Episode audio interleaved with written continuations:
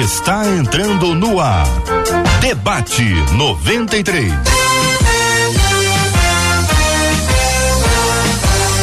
Realização 93 FM. Um oferecimento Pleno News. Notícias de verdade.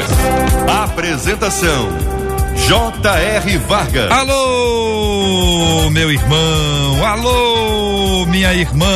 Aqui fala J.R. Vargas, estamos de volta, começando aqui mais uma super edição do nosso debate 93 de hoje. Que a bênção do Senhor repouse sobre a sua vida, sua casa, sua família, sobre todos os seus, em nome de Jesus. Bom dia, ouvinte amado, ligado na 93.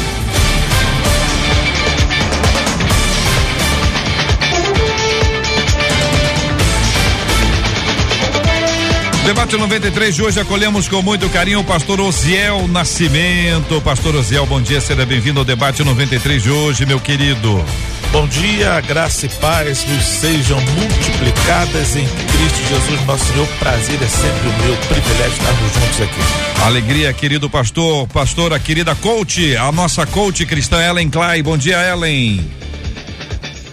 Bom dia, bom dia, bom dia para todos. Que a graça do Senhor inunde cada casa, cada lar e cada coração em Cristo Jesus. Benção puríssima, pastor João Emílio, seja igualmente bem-vindo ao debate 93 de hoje, querido. Bom dia, JR, bom dia a todos aqueles que nos acompanham agora nesse momento tão que será tão abençoador em nome de Jesus. Pastor Júnior Damasceno, bom dia, seja bem-vindo ao debate 93 de hoje, pastor. Bonjour, JR Júnior Damasceno, pastor do, da França. Bonjour para todo mundo aí. Muito bem, está na França, mas agora está no Brasil. Rio de Janeiro, vamos que vamos. São 11 horas e 4 minutos na 93 FM. Marcela Bastos, bom dia. Bom dia, J.R. Vargas. Bom dia aos nossos queridos ouvintes, nossos amados debatedores nossos ouvintes que já estão ligados com a gente. O caso da Ana Paula lá no Facebook já chegou dizendo, ó, bom dia, paz do Senhor. É hora de aprender com esse povo lindo. Faz como a Ana Paula, vai lá na nossa página no Facebook, Rádio 93.3 FM. Aproveita, compartilha e diz, ó, debate 93 já começou.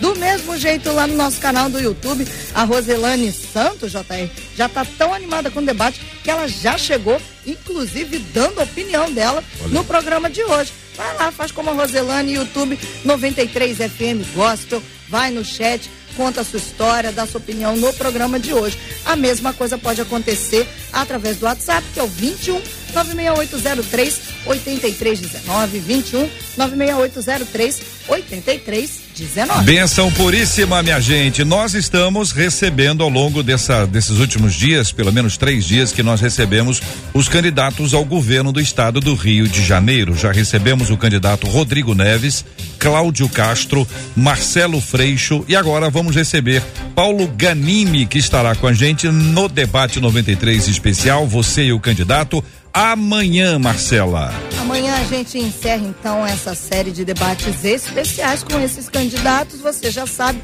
para participar fazendo a sua pergunta ao candidato, que você, o candidato, quem faz a pergunta é você. O JR passa para os candidatos dá aquela apertada, mas a pergunta vem de você. Então, corre, manda pra gente pelo WhatsApp que é o 21 96803 8319. 21 96803 8319. É possível fazer isso através também do nosso e-mail, que é o debate arroba rádio 93.com.br, debate arroba rádio 93.com.br.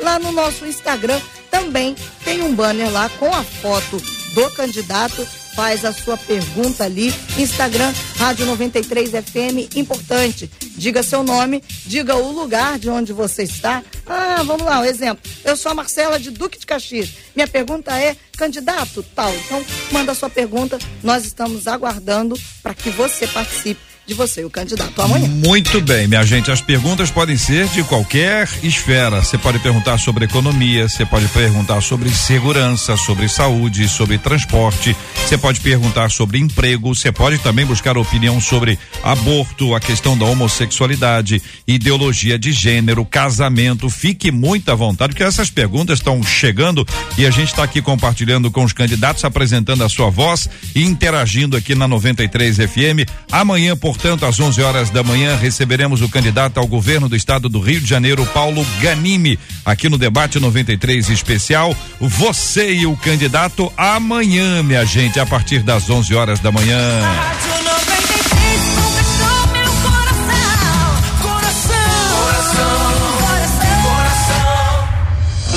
Este é o Debate 93, com J.R. Vargas. Ô, ô, gente, queridos debatedores, já todos uh, saudados aqui, com alegria, acolhidos, o que está acontecendo com o mundo? Eu quero perguntar a vocês, aproveitando a presença do pastor Júnior aqui, que traz uma perspectiva europeia para nos ajudar a entender essas realidades que estão aí. A Polícia Civil do Rio de Janeiro vai ouvir oito alunos do campus de Realengo do Colégio Pedro II. Por quê?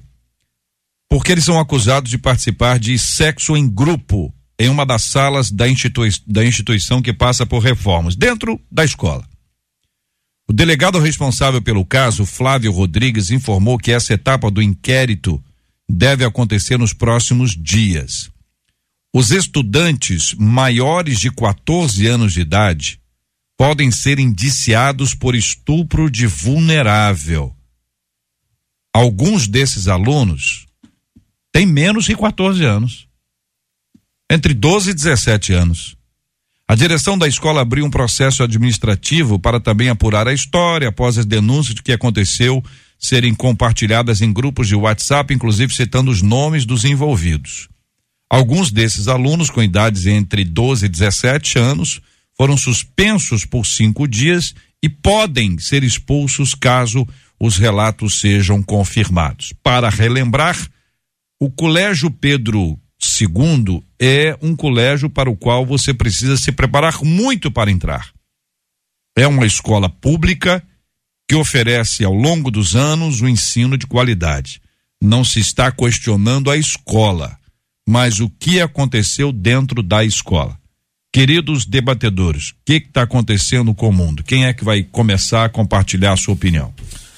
JR, eu não Pô, sei não, se Oziel. é sabido, eu sou diretor institucional de um colégio e nós temos 219 alunos de 3 anos até 15, que é até o ensino médio, primeiro ano do ensino médio. A gente tem percebido que o que está acontecendo piamente assim é muito preocupante a estrutura familiar está com problemas seríssimos. A gente tem percebido isso. O Colégio Dom Pedro II colocou como conduta indecorosa. Essa expressão saiu no, uhum. no jornal. Mas, infelizmente, no seio familiar, as famílias estão se perdendo, precisando urgentemente de ajuda de todos os lados e então eu percebo que essas nossas crianças, até depois dessa pandemia, com esse vácuo de conhecimento, realmente a problemática está lá dentro da família. Só usar uma frase aqui de, do Rui Barbosa, a pátria é a família amplificada. Então o problema está dentro da família que urgentemente precisa de, de algum tipo de ajuda de todos os lados. E isso que tem acontecido, eu tenho percebido conversando com alunos, com a família, com os pais, e está muito difícil. Hum. Pastor João Emílio, Pastor Júnior e Ellen Klein. Uh, eu gostaria de, de, dizer alguma coisa. Eu, eu soube dessa notícia vindo para cá, através do, de uma informação no, uh, no rádio, e me fez lembrar numa situação que a gente conheceu lá na França muitos anos atrás, numa escola bem perto da igreja onde eu pastorei no norte da França, que descobriram que na escola havia um grupo de pessoas que se diziam satanistas e que haviam feito um pacto de morte. E uma, uma dessas meninas, inclusive, foi encontrada enforcada no, no quintal de sua casa. Eu conheci muito bem a família porque a, a tia dessa menina era, fazia teatro com a gente na nossa, no nosso grupo de teatro da cidade, também da igreja. Não era uma pessoa cristã, mas era uma pessoa da igreja católica, mas que tinha um forte interesse no teatro que a gente pro, propunha. E isso ficou muito marcado numa cidade pequena, no norte da França. E muita gente ficou surpresa de saber que dentro de uma escola, de uma cidade tão pequena, uh, adolescentes se reuniam para invocar o, as, o, mal, as trevas, e haviam feito esse pacto de, de suicídio. Uh, esta menina foi a única pessoa do grupo que se suicidou, porque houve, como imagino vai acontecer nesse caso, eles tiveram que, que ver o que estava acontecendo com as outras crianças, mas a pergunta que foi feita na época, inclusive por essa senhora com quem eu, eu fiz teatro durante muitos anos, foi como que a gente não conseguiu ver que isso estava acontecendo. Como que a família, a mãe da menina, o pai, as tias, ela mesma não conseguiu ver que havia alguma coisa errada com as crianças. Eu creio que é, o que você está falando também, isso não vem de, um, de nada, isso estava acontecendo já em algum lugar. Que tipo de sofrimento essas crianças estavam trazendo de, dos lares da família para passarem, para fazer esse tipo de, de, de coisa dentro da escola? Ellen Clay, pastor João Emílio. Primeiro as mulheres. Bom, nós estamos num período onde que é, a gente percebe a perseguição aos valores familiares, a perseguição aos valores cristãos. Nós estamos num momento de abandono, muitas vezes, daquilo para deixar com que crianças escolham o seu destino, escolham quem querem ser. Um absurdo de um discurso progressista que a gente vem ouvindo é o abandono do, de, da, do conservadorismo na verdade, dos valores cristãos, dos valores da família. Gente, a família é aquilo que é mais perseguido no tempo de hoje. Né? Quais são as propostas progressistas que a gente, que cada um escolhe o que querem ser, quando o que nós mais precisamos é seguir aí com os é, discipulando nações o que justamente incutir desde a família esse é, esses valores, esses princípios, porque olha só Família é o projeto do coração de Deus, não é? Em ti serão benditas todas as famílias da terra. Foi o que o Senhor falou em Gênesis 12, 3, né? Para Abraão. Quando a gente pensa que é através da família que a gente vai ter um legado, que vamos deixar algo, que vamos construir, que vamos levar adiante valores e princípios, é exatamente esse lugar que vai ser. É, que vai ser atacado atacado e com uma overdose de informações que as crianças estão tendo acesso. E muitas vezes o abandono da família de deixar a escola ou os, é, de repente até mesmo os seus colegas, as suas influências tomarem conta dos princípios. Eu acho que é um momento onde que nós temos que estar atento, alerta ligado de que nunca a família, eu vi a família ser tão atacada. A família é o projeto Coração de Deus, onde a gente tem um, onde o legado se perpetua. Pastor João. JR, a palavra de Deus diz assim: Ora, se vocês forem destruídos, se forem destruídos os fundamentos, que poderá fazer o justo? Se forem destruídos os fundamentos. Está certo, nós todos concordamos o papel das famílias, a importância das famílias, as crises que as famílias têm enfrentado, refletindo assim nas vidas dos filhos, etc. Só que tem um outro detalhe muito importante. Muitas vezes as famílias, os pais, são responsáveis, fazem por onde educar bem os filhos, mas existe um contexto cultural, uma mentalidade de época, uma. A, a, a Ellen disse agora, uma overdose de informações que realmente está bombardeando os adolescentes, os jovens. Existe um culto a, a certas categorias. Os influencers estão tendo mais influência. Quem está criando filhos sabe muito bem. O pai e a mãe falam. Às vezes aparece um youtuber, um artista, uma frase de alguém do mundo artístico tem um impacto muito maior. Tem um grau. Nós estamos num ambiente. É, isso aí é uma atmosfera da nossa sociedade. A palavra dos mais velhos é sempre ridicularizada.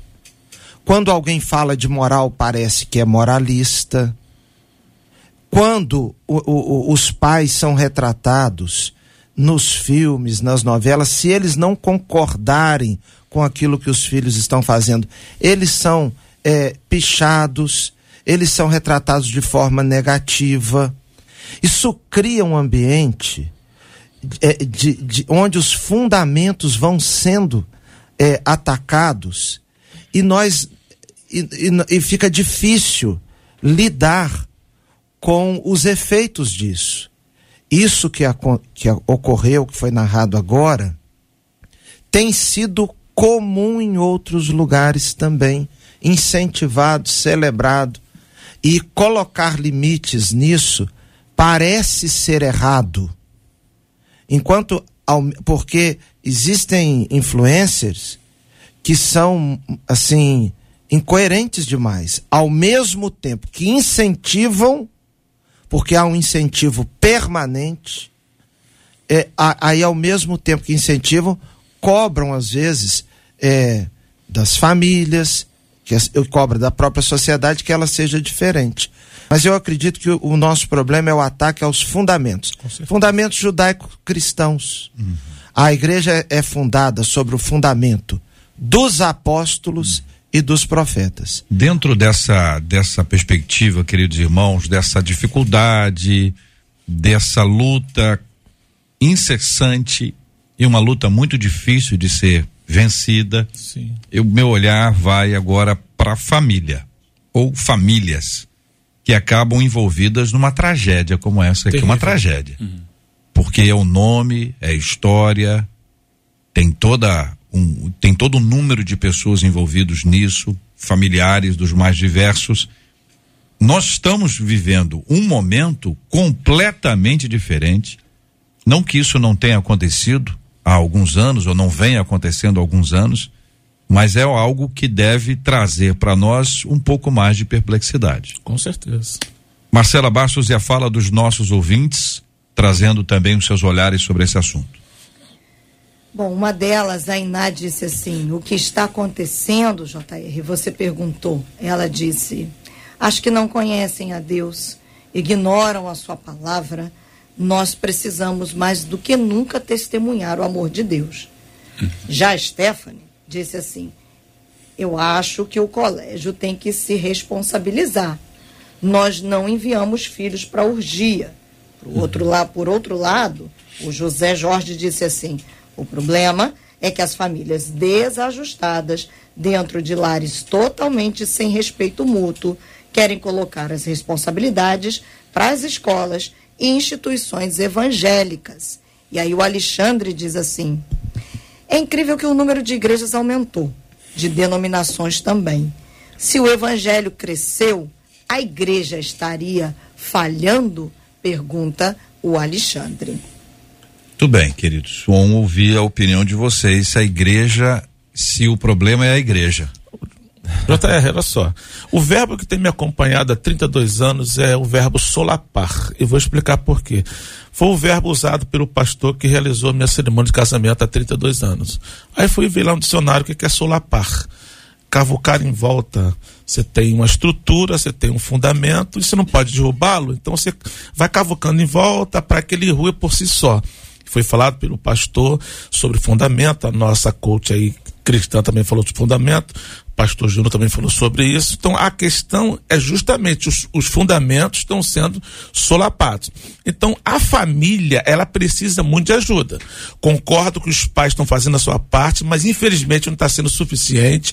A igreja tem a sua participação. É, existe uma janela chamada janela 4 por 14, onde diz que 86% das conversões se dá nessa idade na igreja, de 4 a 14 anos, 86%. Então a gente entende que há de ter um investimento maior. Então a igreja pode sim colaborar, não é culpada, ela deve ser uma parceira. Eu acredito que a grande culpa estaria justamente na parte, vamos dizer assim, dos nossos políticos, da, da, da situação como está sendo atacado externamente a família por conta do desprezo total dos fundamentos cristãos. Vocês não acham, gente, que aí se tiver que ter responsáveis, todos são responsáveis. Todos aí quando todo mundo é responsável, ninguém é. Mas todo mundo é responsável. Partes, né? Você está entendendo? Uhum. Todo mundo, quem é que fez? Todo mundo. Então ninguém fez. Aí fica aquele negócio de um joga para o outro, especificando isso. Eu queria trazer aqui, Ellen, e quero ouvi-la sobre esse assunto, a responsabilidade dos envolvidos. Vocês apontaram os pais, apontaram os líderes, a cultura desse tempo, a igreja. E qual é a responsabilidade de quem faz?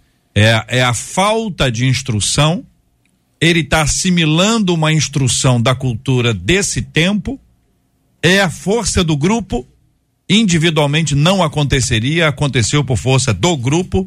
Veja que a gente só tem conhecimento disso porque tem imagem.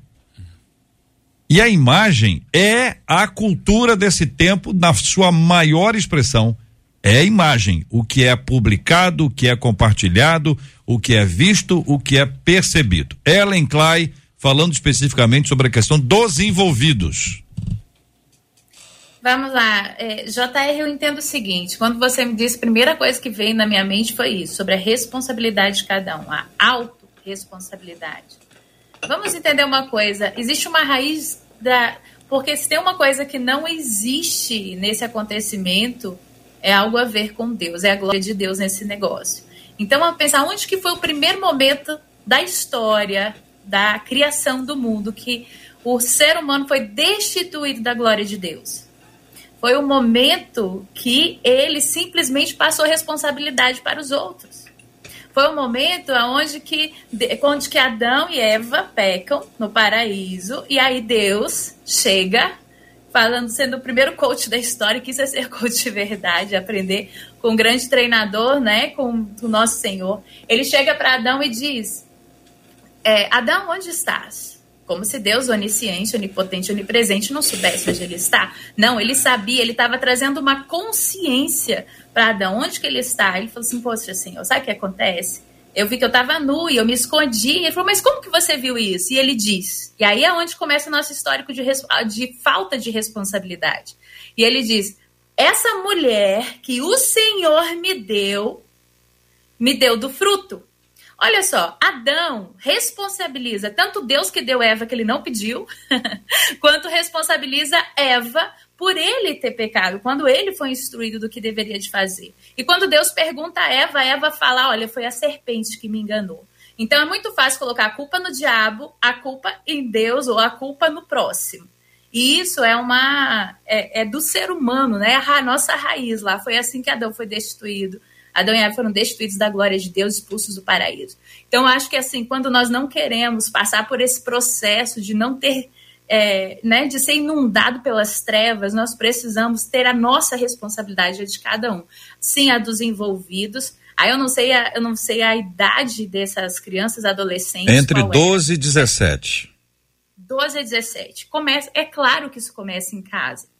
É claro que isso sempre começa em casa. Vamos lá, eu tenho um filho de 10 anos. Esse filho de 10 anos, ele precisa ser constantemente instruído no princípio de saber o que acontece quando ele que ele precisa ser luz nessa terra, mas que ele precisa escolher as suas é, a sua, os seus as pessoas que vão influenciar no que ele pensa, quem é do seu convívio, aonde ele começa em casa. A questão é os pais não foram, não aprenderam muitas vezes a instruir em casa.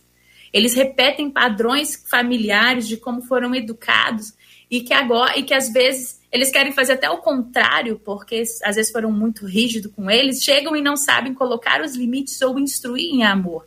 E eu entendo que tem a responsabilidade dos pais, tem a responsabilidade das crianças, mas a criança ainda está aprendendo o caminho que deve andar. Uhum. Né? Então, a primeira instrução que nós temos na palavra é que o pai deve instruir a criança no caminho que deve andar, e então ele jamais desviará dele.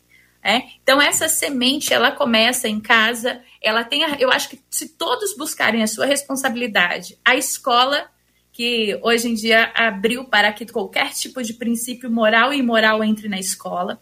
As crianças dançam músicas imorais, indecentes, pornográficas e às vezes instruídas e levadas pelos próprios professores. Né? Essa questão de esse tudo pode, a liberdade está indo para a libertinagem. Uhum. Então, tem a, a, responsabilidade da escola, tem a responsabilidade dos pais. A dos envolvidos, na verdade, ela vem de tudo que ela viu e ouviu. Se ela não ouve a instrução no caminho que ela deve andar, porque muitas aí não estão na igreja, certo? Certo. A gente fala, tem a instrução, tem a igreja que deve a é, que tem a responsabilidade de não só se preocupar com os salvos, mas sim ser luz em meio às trevas, discipular nações, inserir, mas a gente vê um, vê um lugar onde que, puxa, está sendo proibido falar de Deus e orar nas escolas, JR. Uhum. Então, a, aonde há ausência de luz, as trevas podem prevalecer. Muito bem. Nós estamos num momento que, por isso, é tão importante período de se refletir a questão política, né? A de, a de defesa de valores que nós entendemos que são eles que vão salvaguardar a, as, no, as nossas gerações. É assim que eu penso. No outro lado dessa história, uma de nossas ouvintes, por e-mail, diz: Meus pais dizem que antes de eu ganhar o mundo, devo ganhar toda a minha casa. Eles estão certos? Tenho que parar meu ministério só porque meus pais estão me desmotivando? E se os da minha casa não quiserem Jesus, isso significa que não posso ganhar os de fora?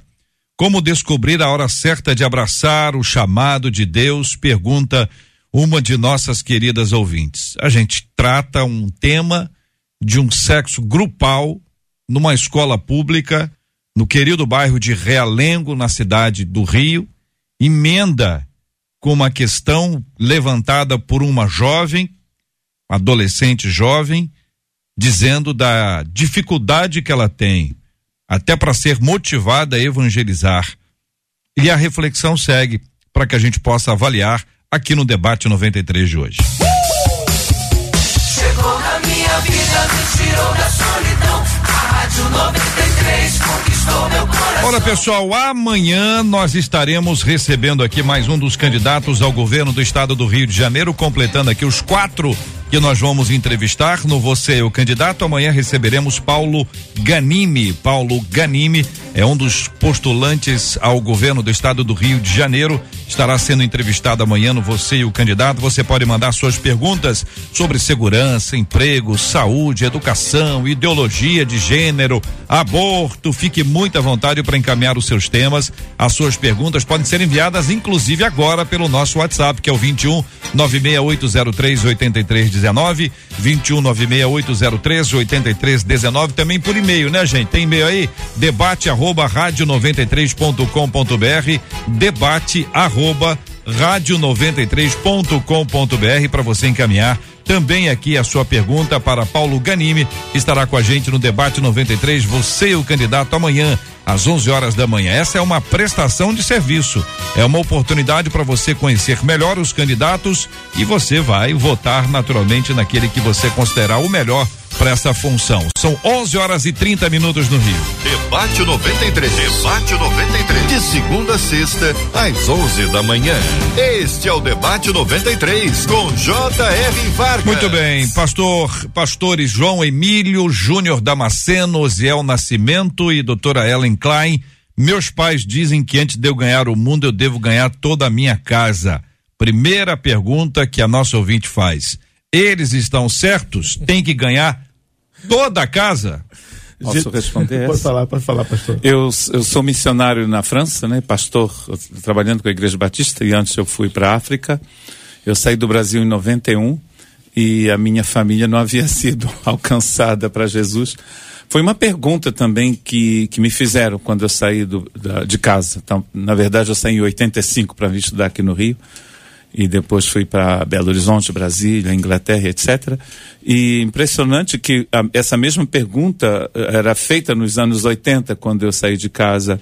Sua família ainda não foi alcançada. Como que você está indo anunciar Jesus do outro lado do mundo? Eu trabalhei com um povo não alcançado no norte do Senegal. E, eh, e quando eu estava trabalhando com esse pessoal, eu ficava pensando na, nas dez igrejas que existiam na rua onde eu morei, lá na região dos Lagos ah, nas tantas igrejas, com tantas oportunidades que as pessoas tinham para ouvir o Evangelho. Na minha família, lá, lá na região dos Lagos, as pessoas já ouviram o Evangelho. O problema não é ouvir o Evangelho, o problema é as pessoas receberem a Cristo, receberem a vida de Cristo. Mas existem muitos lugares no mundo, inclusive na região onde eu moro, nos Pirineus Atlânticos, na, na, no sudoeste da França, muitas cidades sem nenhum testemunho do Evangelho.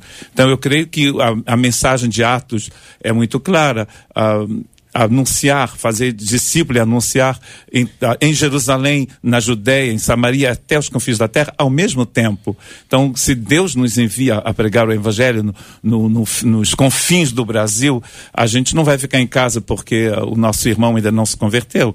Ah, na verdade, a gente não converte ninguém, né? A gente quem converte é o Espírito Santo. Hum. Nós proclamamos o Evangelho. Quem converte é Deus e a pessoa tem que decidir, tem que querer. Eu... A, a lógica é que a resistência ao Evangelho evangelho dentro de casa não pode me impedir de avançar, claro. de colocar em prática. E de obedecer à ordem de Cristo para é, você? Parece que esse talvez seja o grande ponto, pastor. É, o chamado de Cristo, né? A, a missão que a pessoa recebe da parte de Deus para realizar a obra. Então, há uma convicção no próprio indivíduo e de alguma forma, pergunto eu, a resistência dos pais. O que que ela significa nesta nossa prática ministerial? É uma resistência dos pais, ele chama de, ela chama de desmotivação. Que pensam vocês?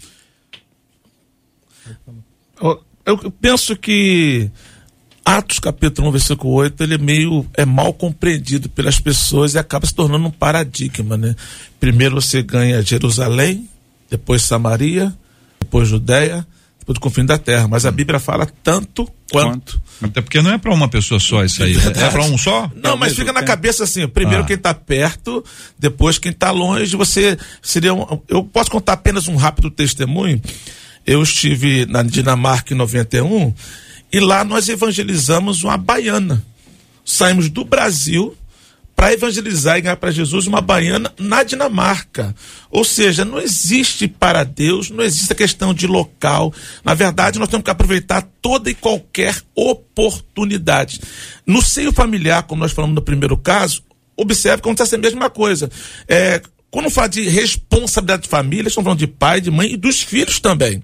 Aqui, o, os pais estão dizendo, você tem antes de ganhar o mundo. Olha a expressão. A pessoa não vai ganhar o mundo para começar. Tem que ganhar toda a minha casa. Então, é uma pressão desnecessária. Porque, na verdade, o que a gente faz é falar de Jesus para quem está perto da gente. O nosso próximo. O próximo do pastor Júnior foi lá na França. Eu tenho uma congregação em Nova Iguaçu e uma na Inglaterra e outra na Alemanha, porque foram oportunidades. Meu filho foi jogar na Alemanha, acabou que Deus abriu uma porta e começamos a evangelizar e ganhar almas na Alemanha. Então, a questão é o nosso próximo, é aquele que Deus nos dá oportunidade. E quem está perto de você, que da família, e nunca ouviu falar de Jesus, e nunca você testemunhou com a sua vida, aí está o erro. Mas ganhar é coisa do Espírito Santo. Pergunta aqui o nosso, a nossa querida ouvinte ainda. E se os da minha casa não quiserem Jesus? Não quero. Isso significa que não posso ganhar os de fora? É a pergunta que ela faz. O JR, é, nós temos que lembrar algumas coisas. Uma delas é que até Jesus, nem os irmãos dele, tinham a dimensão de quem ele era até um determinado momento. Jesus também disse o seguinte: que o profeta não tem honra a não ser na sua casa. Então, o profeta, o crente, a crente, tem o dever de testemunhar. Tornar a pessoa crente, só o Espírito Santo, como o pastor Júnior disse aqui, pode fazer. E quando alguém aceita um chamado missionário realmente dado por Deus e vai está testemunhando também para a sua família. Quando uma pessoa aceita e abraça um chamado, está dando um testemunho do que é uma vida entregue a, ao Senhor e de como segui-lo. Então, aceitar o chamado missionário nunca será um mau testemunho. É o contrário, é um bom testemunho. Ellen Klein, sua opinião, querida. Bom, eu fui a primeira a me converter na minha família, então posso falar, posso falar de carteirinha como funcionou para mim, porque na verdade, enquanto no começo, o primeiro amor, fica aquele envolvimento, aquela paixão, você quer fazer para Cristo, você quer estar e tudo que você quer é que todo mundo na sua casa também se converta. A questão é que a gente chega só com uma ideia, como se a gente encontrasse algo muito melhor do que eles vinham vivendo, e isso é um choque de paradigma, né? Com a cultura familiar, com a religião que a família vinha, os familiares vinham, é, vinham já cultuando, pregando, enfim. E o que, que eu percebi? Quando que eu ganhei os da minha casa? Quando a minha conversão foi genuína.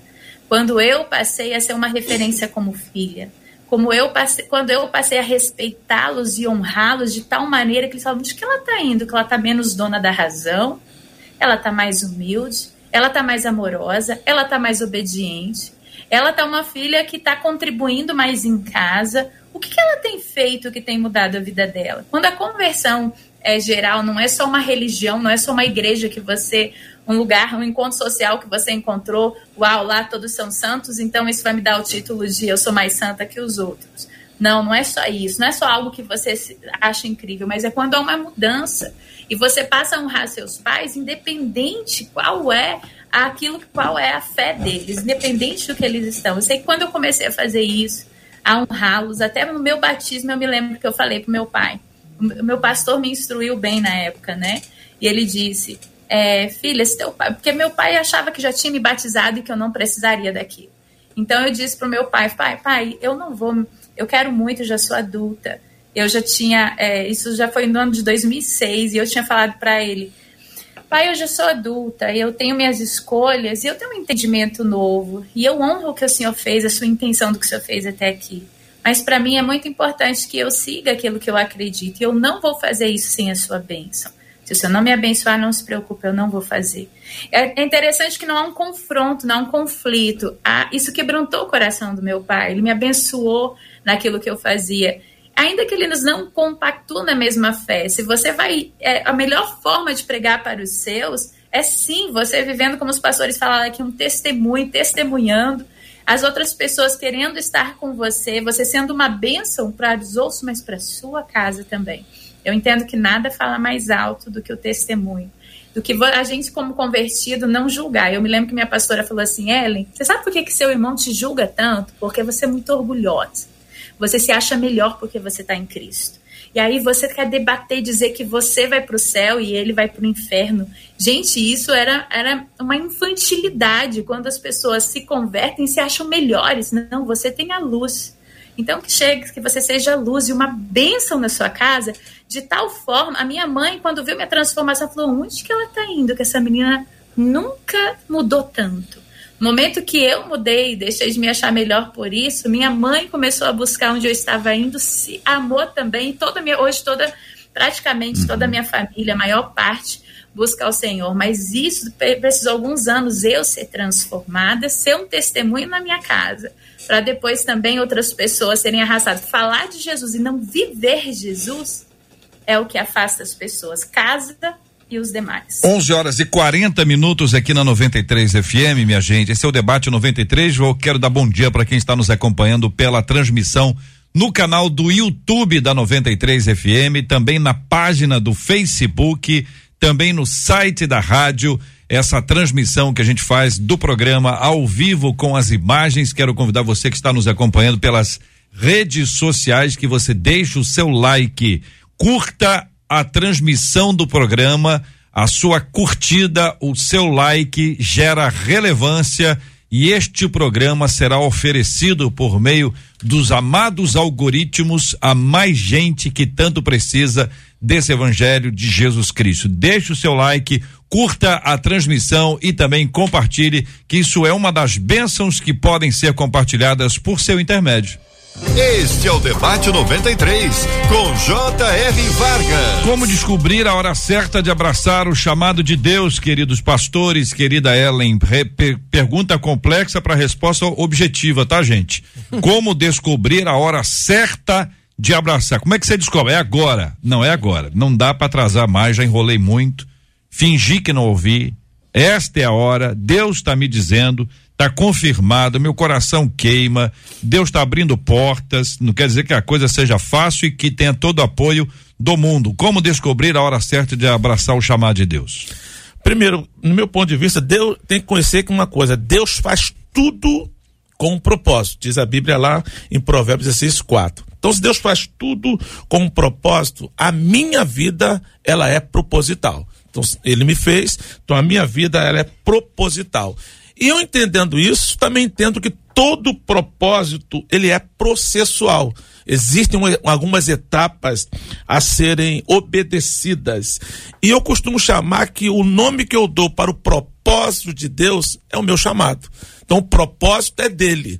O que ele quer que eu faça? Aí eu resumo dizendo o seguinte: existem dois dias, no meu ponto de vista, a ser comemorado o dia que eu nasci e o dia que eu entendi por que é que eu estou aqui. Então, a partir desse momento, eu busco na palavra, Deus, o que o Senhor quer que eu faça? É o meu chamado, é o meu propósito, não abro mão e vou fazer. Pastor Júnior. Eu creio isso. Essa é uma pergunta que é muito importante para mim, né, que foi quando eu fui, quando eu recebi o meu chamado missionário, eu me senti assim dizendo para as pessoas, até mesmo para minha liderança, né, na época, na década de 80, parece assim que já foi no século passado e foi mesmo no século passado. Uhum. É como se eu estivesse indo para a Lua, dizendo amanhã eu vou para a Lua, né? Muitos, muitos dos meus amigos e parentes que vão estar ouvindo isso sabem que para mim foi assim uma coisa assim tão divina que eu não tinha não tinha como duvidar. Deus colocou uma convicção tão grande na minha vida, mas eu sempre acreditei, JR, que na verdade, lá onde eu estava, eu já estava cumprindo o chamado de Deus. A única diferença é que Deus me tirou uh, da, da, minha família, da, da, minha região e do meu país para me levar para o outro lado do mundo, né? Nesses 31 anos que eu tenho sido missionário no exterior. Mas, na verdade, eu já tinha oferecido a minha vida desde a minha adolescência ao Senhor ah, para fazer a vontade dele lá onde eu estava. Eu creio que Deus tem, como disse o pastor, estou um, procurando o nome, Osiel, um, na verdade o chamado de Deus é para sermos uh, semelhantes a Jesus Cristo. E eu sou semelhante a Jesus Cristo na rua onde eu moro, na escola onde eu estudo, em todo lugar. E alguns de nós, né, Deus vai tirar da família, do país, da nação, vai mandar para outro lugar. Mas todos nós temos esta mesma, mesmo chamado de sermos semelhantes a Jesus e de sermos luz e sal da terra. Né? Isso você tem que ser em todo lugar, não só quando você sai de casa. Pastor João Emílio. Muito bem, eu acho que o chamado de Deus deve ser atendido quando a gente compreende e percebe que Deus conduziu, abriu uma porta ele mesmo coloca a oportunidade junto com o chamado, que o chamado é um conjuntozinho, né? A convicção, você vê, enxerga que aquela é a porta onde você deve passar, por onde você deve entrar, e Deus te dá aquela coragem, porque a gente tem um medo, um, um medinho normal, mas ao mesmo tempo que vem aquele medinho normal, vem aquela capacitação a coragem da parte de Deus, e eu acho que é nessa hora que o chamado deve ser atendido. Ellen Klein. Eu vejo o seguinte, a gente tem etapas, né, do chamado. Quando Davi foi, foi ungido rei, ele demorou cerca de 12, 13 anos para se tornar rei. Então nós temos o tempo de preparo do chamado.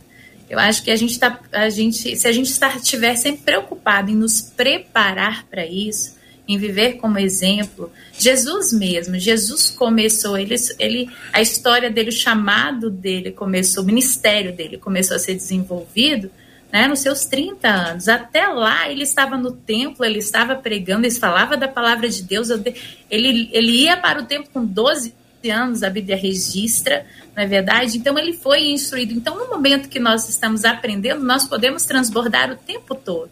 Agora, o chamado como ministério, eu creio que tem um momento que, se nós nos preocuparmos em nos preparar, usar nossos dons, talentos, a busca de conhecimento, oração, jejum, estiver fazendo a nossa parte com o Senhor, simplesmente a hora, vai, a hora que chegar isso vai fluir, né? Porque o que nós somos vai transbordar. Eu acredito que o chamado ele começa no preparo, a gente querendo, é, nós buscando sermos um solo fértil para o Senhor, viver a vida de Cristo em nós. É isso que eu creio. Marcela Bastos e a fala dos nossos ouvintes. Uma delas, a lida pelo Facebook, disse assim: Todos temos um chamado de Deus desde o ventre materno, mas creio que esse chamado floresce quando ouvimos a voz de Deus nos chamando. A Cleia, no Facebook, disse assim: Devemos falar de Cristo, mas, sobretudo, precisamos ser como Ele. Acho que o nosso maior chamado é sermos como Ele é Assim, as pessoas verão o Cristo que habita em nós, disse a Cleia no Facebook. São 11 horas e 46 minutos, minha gente, na 93 FM. Estamos acolhendo com carinho o pastor João Emílio, o pastor Júnior Damasceno, o pastor Osiel Nascimento, Ellen Klein, todos aqui no nosso debate 93 de hoje. Há uma outra nota curiosíssima, uma exposição de arte instalada na Galeria da Assembleia Legislativa de Minas Gerais foi interditada após mobilização de políticos cristãos. Aberta ao público desde 5 de setembro, a mostra reunia obras de arte com conteúdo político que criticava o cristianismo. inclusive com uma peça onde uma coroa de espinhos, fazendo referência à morte de Jesus, formava o símbolo da suástica nazista. O grupo católico chamado Movimento de Valores pelo Brasil foi o primeiro a denunciar o caso nas redes sociais, criticando o teor das obras expostas. Uma delas falava, inclusive, do sangue de Cristo e, a, e trocava a palavra Cristo por dízimo. Este é mais um retrato das manifestações, entre aspas, artísticas, com ingredientes ou com tempero político, numa Assembleia Legislativa no ano eleitoral. Tá tudo misturado. É, JR, o pessoal tá usando a arte é, como um instrumento para divulgar e incentivar ódio cristão não pode falar nada que é taxado como, como intolerante. intolerante. É interessante que bater em nós é fácil. Bater em nós é fácil. Por que, que não há esse tipo, e eu não desejo que haja, tá? Mas por que, que esse tipo de pessoa não faz isso com hum. outras religiões? Porque é, dão de corajosos conosco. Hum. Eu acho, eu acho tão é, é, inconsistente. Outro dia alguém fez alguma coisa aqui, é, uma época aí, divulgou um, um filme, e dizendo que eles iriam continuar corajosos. Ué, corajosos contra nós é fácil, porque eles fazem isso e a gente ainda ora por eles. Uhum. E nós desejamos que eles sejam pessoas abençoadas. Não lhes desejamos mal nenhum. Agora, é, às vezes faz alguma coisa e, e, contra outras categorias e todo mundo se une e faz aquele barulho. Eu não vi nada na TV sobre isso. Também não vi e quero ouvir a opinião do pastor Júnior sobre esse ponto, pastor Júnior, e vou ampliar aqui, porque tendo uma experiência na França, onde o senhor está, nós todos acompanhamos e vimos há pouco tempo, né, nesse período histórico nosso, o que se fez em relação ao islamismo. Uhum a reação que houve por causa disso e a reflexão que foi proposta. Essa expressão que eu vou dizer aqui agora, nós ouvimos algumas vezes e poderia apresentá-la aqui. Queria ver fazer isso contra o islamismo. Durante muito tempo, tudo que era feito contra aparecia exatamente esta palavra, esta expressão como uma questão comparativa para dizer, olha, é, com este povo, com esta religião, com essas pe pessoas não há esse tipo de envolvimento. Queria a leitura do senhor sobre esse assunto. Sim, é uma, uma coragem, é um, de, é um debate que é muito, muito uh, de atualidade na França. Uh, meu português está um pouco, mas está mais para francês que português. Mas uh, ano, desculpa, houve um debate muito interessante na, na cidade de Bayonne que é a capital do País Basco francês. Eu moro no País Basco francês, na fronteira com a Espanha, e, e a prefeitura da nossa cidade convidou então o líder do, do, Vaticano, o representante do Vaticano na França, o representante dos judeus na França. Não sei se vocês sabem, a, a, comunidade judaica da França é uma das maiores da Europa, se não for a maior da Europa. A comunidade muçulmana da França também é a maior comunidade muçulmana da Europa. Ah, eles são pelo menos seis ou sete vezes mais do que os protestantes. E todo esse, esse pessoal estava reunido então na, nessa cidade de Bayonne em fevereiro deste ano, no inverno, estava estavam exatamente debatendo sobre essa questão, porque o que se diz na França é que quando você critica o cristianismo, que seja protestantes ou católicos, todo mundo ri. Quando você critica é, a outra comunidade, a comunidade judaica, você pode parar na prisão. Se você critica a outra comunidade, ainda que é sete vezes maior do que o, o cristianismo, o seu carro vai queimar, a sua casa também. Então, esse é um debate que tem, que tem sido muito difícil para a comunidade, principalmente evangélica, que é minoritária na França, porque ah, no, tudo que se fala sobre o cristianismo e tudo que a gente fala é, é, criticado. O que se fala sobre o cristianismo, ninguém tem medo dos evangélicos, né? Porque, como, como o pastor disse, nós vamos orar por eles.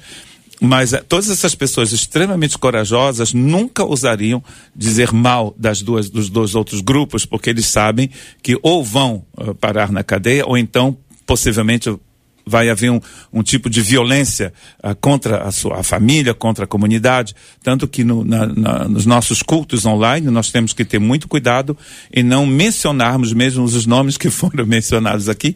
Nós não podemos mencionar, depois do, do Covid, os nossos cultos, como os de vocês também, passou a ser online, nós temos que ter um cuidado extremo. Houve uma, uma exposição na cidade de Bordeaux, que fica a duas horas da nossa região, onde um, uma, pessoa, uma exposição como essa foi feita, onde um, um artista fa francês famoso colocou o crucifixo de Cristo dentro de sua própria urina, num, num, numa coisa de vidro.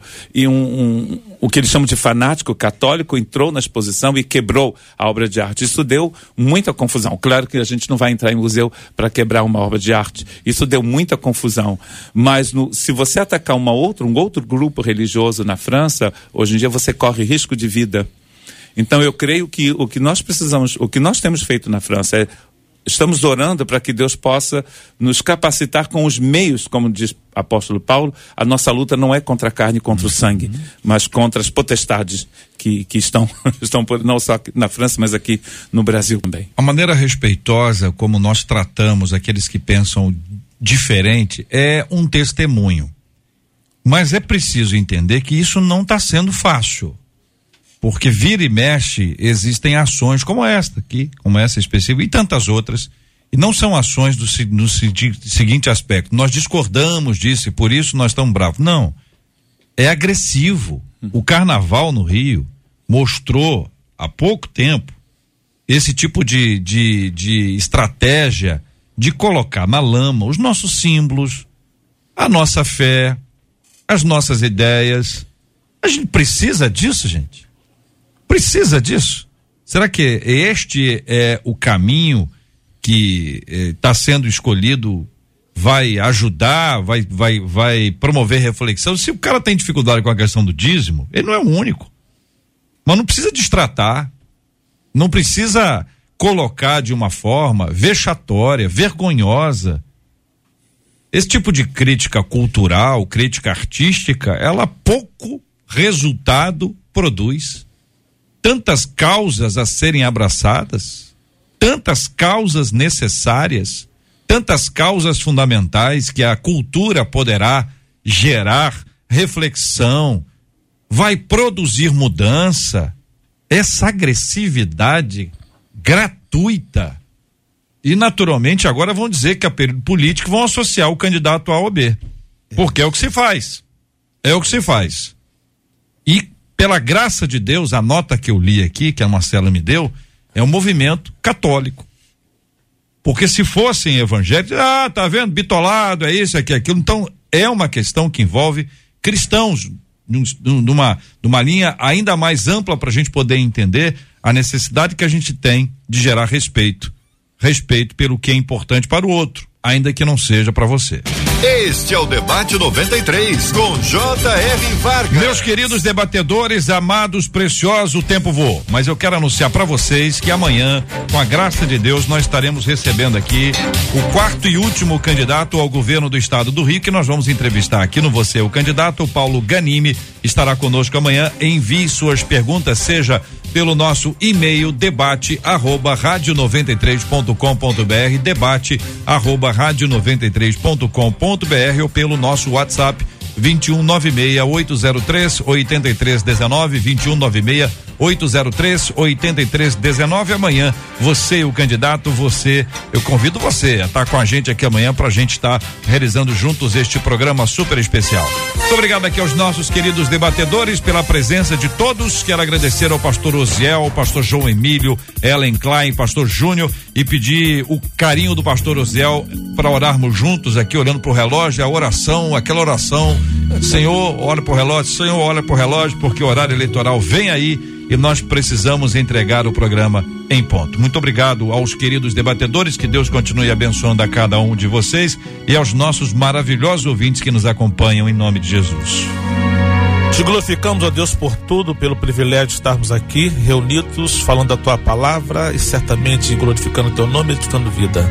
Que tu possas abençoar de uma forma muito especial toda a Rádio 93 FM, diretoria, os teus filhos, o debate, nós pastores que estejamos entregando as tuas mãos. Cada ouvinte seja edificado por tudo, no nome de Jesus. Amém. Amém. Eu quero aproveitar esse momento de oração para agradecer a Deus pela vida de Marina de Oliveira que completa hoje mais um ano de vida, presente na história da nossa música, presente na história do grupo MK, M de Marina, da 93 FM, que a bênção do Senhor seja derramada sobre ela continuamente, que ela tenha muitos e muitos anos de vida, com ricas e poderosas bênçãos da parte do Senhor sobre ela e sobre toda a sua casa. Por ela, nós também oramos e agradecemos em nome de Jesus. Amém. Que Deus te abençoe. Você acabou de ouvir Debate 93.